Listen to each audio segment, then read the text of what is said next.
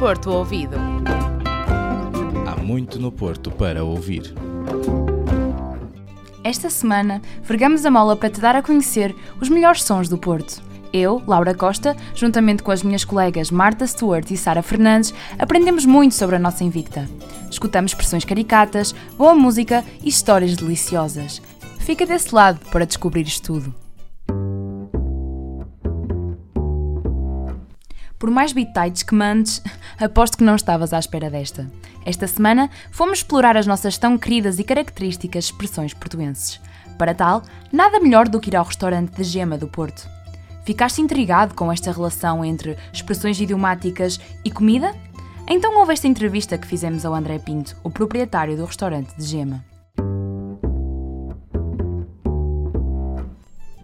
O restaurante Gema é conhecido pelos nomes peculiares que dá aos seus deliciosos hambúrgueres. André Pinto explica que cada prato tem o nome de uma expressão idiomática. Nós estamos presentes neste momento em três cidades diferentes e procuramos hum, colocar no menu expressões uh, de todas essas localidades.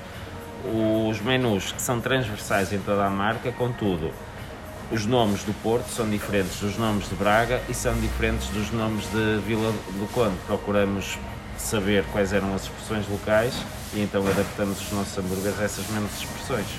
E qual é a reação dos clientes quando leem o menu e fazem o pedido? Será que sentem vergonha a pronunciar certas expressões? Sim, algumas pessoas podem sentir um pouco mais constrangidas para dizer determinados, determinados nomes. Já tivemos expressões mais fortes que entretanto retiramos. E, mas acham, acham imensa piada. Temos até mesmo estrangeiros que nos, que nos pedem para traduzir e para tentar perceber o que é que querem dizer os nomes dos, dos hambúrgueres. Sabemos que os hambúrgueres do Gema são iguais nas três cidades, apesar de terem nomes diferentes. Mas será que há algum hambúrguer que seja especialmente inspirado na cidade do Porto? Sim. Uh, o tripeiro. O próprio nome, o próprio nome indica, uh, somos tripeiros e com, com muito gosto a ideia de tripeiro é uma francesinha, toda a composição é a composição da francesinha, o próprio molho que acompanha o hambúrguer é um molho de francesinha e pronto, passamos a ideia da francesinha para o hambúrguer artesanal. André Pinto acredita que o Gema tem uma grande ligação com o Porto e os portugueses. Explica-nos o porquê. Um, então, nós acreditamos, primeiro come-se muito bem no Porto. Nós somos uma referência dentro do, do conceito de hambúrgueres, de hambúrgueres artesanais. Um, acreditamos e sabemos que é muito valorizado pelos, pelos clientes um bom atendimento, um atendimento descontraído, relaxado, simpático, disponível. Uh, e esta é a ligação da Degema com a, com a cidade do Porto. Nós, portugueses, gostamos de, de servir e receber bem. E é esse sempre o nosso objetivo na Degema. Os pratos são tão deliciosos que vais ficar de olhos em bico e regressar este espaço acolhedor para encher a mula de certeza. No Porto, em Braga ou em Vila de Conde, não percas a oportunidade de visitar esta casa artesanal, onde podes ouvir e treinar o bom sotaque do Norte. Na viagem pelo passado do Porto, paramos na Praça Carlos Alberto para conhecer um hospital que fez história na cidade. No Antigamente Aqui, falamos com Mário Cândido Martins, eletricista do antigo Hospital do Carmo, que vai renascer como hotel. São muitos os que passam todos os dias na Praça Carlos Alberto, mas poucos reparam no mastro vazio da fachada de um local simbólico na Invicta. Entre a porta e o portão castanhos persistem o logótipo e as letras que identificavam o Hospital do Carmo. Fundado em 1797, o hospital fez história por ter sido pioneiro na hemodiálise, o tratamento de remoção do líquido e substâncias tóxicas do sangue. Falamos com Mário Cândido Martins, antigo eletricista do hospital, que teve o privilégio de fazer parte da equipa. O nosso Hospital do Carmo, em 18 de agosto de 1968, foi o primeiro em Portugal a fazer o serviço de hemodiálise. Foi sempre o pioneiro de princípio, de maneiras que essa hemodiálise era feita de panela, que teria que ser feita em 8 horas e era sempre feita num turno da noite. Quando eu já fui reformado, essas instalações ainda continuaram, mas passado, segundo me disseram, dois ou três anos, acabaram-se. O hospital de uma das mais importantes instituições de solidariedade social do Porto, a Ordem do Carmo, era a grande referência nos cuidados médicos da cidade. Tantos e tantos doentes passaram pelas nossas mãos. Muitos eram figuras importantes da sociedade portuguesa, entre as quais se destaca Francisco Sá Carneiro, cujo internamento Mário recorda. Quando cá esteve internado, tinha uma segurança especial. Automaticamente, quando era preciso manutenção no seu quarto, só eu é que entrava lá dentro para arranjar tomadas ou qualquer serviço que fosse necessário. Assim como o empregado é que era o único para fazer camas ou coisa, porque a segurança era limitada. O hospital chegou a contar com uma escola primária destinada aos filhos dos funcionários e a crianças familiares de sócios da Ordem. O encerramento do grande edifício aconteceu em abril de 2017, depois de ser vendido a um grupo hoteleiro. A ideia de transformar o hospital num hotel já tinha sido comentada por um dos patrões de Mário. Quando o hospital fechou, eu já estava reformado, mas eu já tinha um patrão que antigamente fazia parte da direção, dizia: se dois amanhã os nossos melhores médicos nos faltarem, isto é bom para um hotel. Porém, o desfecho causou tristeza a Mário, que não consegue conter a emoção ao rever o edifício. É muita tristeza. Eu vim para aqui com 13 anos, 17 de julho de 1949. Isto era uma família naquela altura. Mesários, médicos, engenheiros, tudo de grandes renomes que eu me recordo. E quando aqui passo, é uma tristeza que as lágrimas me aos olhos. Foram 52 anos que eu aqui trabalhei e eu agora, ultimamente, nem aqui tenho passado, porque sempre que aqui passo, fico triste, mas triste. Pouco resta do hospital, mas as histórias não se apagam da memória de quem as viveu. Para ouvirmos mais música à moda do Porto, fomos visitar o Orfeão Universitário do Porto. Quisemos saber mais sobre este grande símbolo do espírito académico da nossa cidade. A Inês Costa é presidente do Orfeão Universitário do Porto e contou-nos um pouco da história deste grupo musical. Portanto, o Orfeão Universitário do Porto surgiu há quase 110 anos é por um grupo de estudantes da Universidade do Porto, um bocado para terem um sítio para se divertir e para estarem juntos uh, com a base que é o Orfeão, que é o coro. Entretanto, com o passar dos anos foi evoluindo para o que é hoje, ou seja, neste momento temos 11 grupos ativos com diferentes vertentes, principalmente a cultural e a académica e etnográfica. Uh, e também foram entrando mulheres, que no início eram, eram um grupo só de homens, também foi aqui que surgiu o traje feminino e a primeira turma feminina uh, universitária. Uh, portanto, lá está, do que surgiu, do que foi uma ideia para, para um grupo de estudantes universitários se juntarem e se divertirem um bocado, acabou por se formar uma instituição que teve muitas, portanto, muitos marcos e muitas, muitas uh, conquistas diferentes ao longo dos anos. E pronto, é um bocado por aí, sim, que é isso, que é o Orfeão.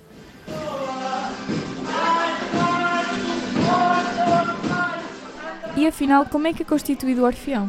Nós temos 11 grupos uh, e, como disse há bocado, cobrimos as três fases, as três áreas de etnografia, academia e, e coral. Pronto, uh, nós basicamente temos o, grupo de cor clássico e popular, que tem uma parte mais clássica uh, e também parte de música portuguesa, músicas mais tradicionais portuguesas. Depois temos as tunas, pronto, é um bocado o que se vê nos dias hoje no mundo das tunas. E depois temos grupos como as Maçadeiras, Canto Alentejano, Uh, e o grupo de dança e, e cantares etnográficos, que é música mais etnográfica portuguesa. Pronto, e depois também temos os grupos de fados, Fado Coimbra e Fado Lisboa. Pronto, o nome diz o que é que cantam. E se pensam que o Orfeão Universitário do Porto não honra a sua cidade-mãe, desenganem-se. Apesar do Orfeão uh, representar um bocado todas as zonas do país, uh, pronto, para além da nossa casa-mãe ser a cidade do Porto, temos algumas músicas, principalmente nas nossas tunas, dedicadas à cidade do Porto e pronto, aos, aos portuenses. Uh, pronto, para além disso, nós também, quando vamos em digressão, vamos sempre em representação, não só da Universidade do Porto, mas do Porto e também, obviamente, de Portugal. e pronto, questão de. Como, são, como é a Universidade do Porto, acaba por ter muita gente do Porto e traz um bocado do, do que é a cidade do Porto também aos nossos grupos. Espera aí, que não precisas ficar só a ver quando também podes fazer. Continua a ouvir que já vais perceber. Portanto, o Orfeão é o Orfeão Universitário do Porto, porque a nossa casa-mãe é a Universidade do Porto. Desta forma, fazem parte do Orfeão qualquer estudante universitário, seja licenciatura, mestrado, doutoramento, da Universidade do Porto, as 14 faculdades da Universidade do Porto. Confrontados com a história de um início pouco feminista do Orfeão, perguntamos à Inês Costa como sente a evolução do Orfeão Universitário do Porto enquanto presidente e mulher. O Orfeão, como eu já disse, é uma casa que tem 110 anos, ou seja, tem uma história muito grande uh, atrás, digamos assim, uh, e nós andamos sempre neste, neste equilíbrio entre uh, manter a tradição, que é as bases do Orfeão, e a evolução. Isso foi visto ao longo dos anos com o surgimento da primeira turma universitária feminina do país e também com a adaptação do traje feminino de, do liceu para a Universidade do Porto, ou seja, foi aqui, foi a primeira casa onde as mulheres trajaram na, na universidade. Uh, fico, obviamente, muito feliz e muito orgulhosa e há sempre uh, espaço para, para crescer mais, para evoluir e para nos adaptarmos uh, aos dias de hoje. pronto, acho que é óbvio que cada, cada dia que passa há sempre mais e mais espaço para que hajam adaptações e, e, crescimento e é isso também que nós tentamos fazer no Orfeão, é manter pronto, a tradição e a, apresentação do que é a etnografia e a cultura portuguesa em balanço com a evolução constante e a adaptação aos nossos dias. Os membros deste grupo musical também sentem o Orfeão de uma forma muito especial. O Orfeão para mim. O Orfeão para mim é um lugar que me faz crescer uh, gradualmente como, uh, como pessoa, como profissional, sendo eu ensaiadora das danças há mais de um ano e ajuda-nos a, a sermos pessoas melhores, a convivermos com os outros e, e mergulharmos num mundo que é realmente académico, neste mundo cultural, tendo aqui inúmeros grupos com variantes muito distintas. O Orfeão para mim é uma segunda casa, um, depois da faculdade e das aulas sabe sempre bem ter opa, um grupo de amigos que sabemos que está sempre ali, no, no fundo é muito isto. O Orfeão é uma família, não é? Portanto, é a frase clichê, mas é mesmo. Estou aqui há quatro anos, uh, fui muito bem recebido e tem vindo a marcar a minha vida académica. Uh, e a minha vida académica antes do Orfeão e depois do Orfeão é completamente diferente. Uh, muito convívio, muitos espetáculos, muitas amizades e muita alegria. E quando perguntados sobre como conciliam os estudos e tudo o resto com os ensaios e atuações do Orfeão, as respostas foram de veras sinceras. uh, não tenho muita dificuldade nisso. Eu, eu tento harmonizar tudo o que eu faço. Uh, não, não sou uma pessoa fanática pelos estudos e tento organizar tanto a minha vida social como a minha vida no Orfeão e, e também também o que, o que vou aprendendo nas belas artes. Contudo, eu tenho, eu estou no ensino artístico, o que é mais, exploro mais o lado abstrato e, e, e pessoal e não é tanto objetivo, então dá-me muito mais autonomia. É difícil, uh, às vezes temos que faltar às aulas para. Isto não é melhor não pôr, não? É? Às vezes faltar às aulas para, para atuações, outras vezes temos faltar a ensaios para estudar. É um bocado definir bem as prioridades, mas é, bom se difícil. Eu acho que é mesmo ter um, flexibilidade também connosco mesmos e perceber, ok, eu vou aproveitar para estudar neste, neste tempo, para depois a seguir poder aproveitar o tempo para estar com os meus amigos, estar nos ensaios. No fundo é um bocado isso, saber regular bem o tempo. Fiquem atentos às próximas atuações do Orfeão Universitário do Porto, onde as tradições portuguesas se perpetuam através de jovens portuenses dedicados e talentosos.